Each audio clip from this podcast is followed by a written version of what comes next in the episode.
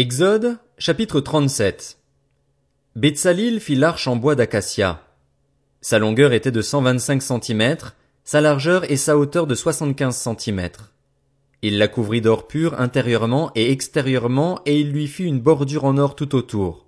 Il fondit pour elle quatre anneaux en or qu'il mit à ses quatre coins, deux d'un côté et deux de l'autre. Il fit des barres en bois d'acacia et les couvrit d'or. Il passa les barres destinées à son transport dans les anneaux situés sur les côtés du coffre. Il fit un couvercle en or pur. Sa longueur était de cent vingt-cinq centimètres et sa largeur de soixante-quinze centimètres. Il fit deux chérubins en or, en or battu, aux deux extrémités de ce couvercle, un chérubin à l'une des extrémités et un chérubin à l'autre extrémité. Il fit sortir les chérubins du propitiatoire à ces deux extrémités. Les chérubins étendaient les ailes par-dessus le propitiatoire, ils le couvraient de leurs ailes et se regardaient l'un l'autre. Ils avaient le visage tourné vers ce couvercle. Il fit la table en bois d'acacia.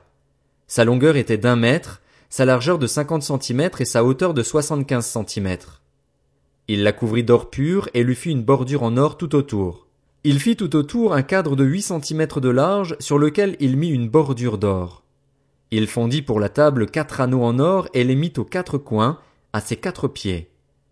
Les anneaux étaient situés près du cadre et recevaient les barres destinées au transport de la table. Il fit ces barres en bois d'acacia et les couvrit d'or, elles servaient à porter la table. Il fit les ustensiles qu'on devait mettre sur la table, ses plats, ses coupes, ses gobelets et ses tasses destinées aux offrandes de produits liquides, il les fit en or pur. Il fit le chandelier d'or pur.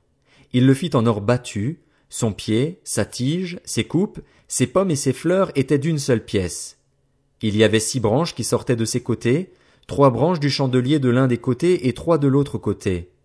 Il y avait sur une branche trois coupes en forme d'amande, avec pommes et fleurs, et sur une autre branche trois coupes en forme d'amande, avec pommes et fleurs. Il en allait de même pour les six branches sortant du chandelier. Sur la tige du chandelier étaient fixées quatre coupes en forme d'amande, avec leurs pommes et leurs fleurs.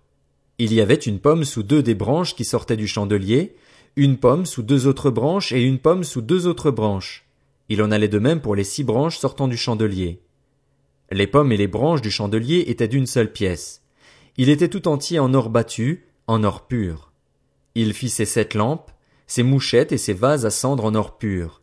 Il employa trente kilos d'or pur pour faire le chandelier avec tous ses ustensiles. Il fit l'autel des parfums en bois d'acacia. Sa longueur et sa largeur étaient de cinquante centimètres. Il était carré. Sa hauteur était d'un mètre. Des cornes sortaient de l'autel. Il le couvrit d'or pur, le dessus, les côtés tout autour et les cornes, et il fit une bordure en or tout autour. Il fit sous la bordure deux anneaux en or à placer sur les deux côtés, il les mit sur les deux côtés pour y passer les barres destinées à son transport. Il fit des barres en bois d'acacia et les couvrit d'or. Il fit l'huile pour l'onction sainte ainsi que le parfum odoriférant et pur, mélangé selon l'art du parfumeur.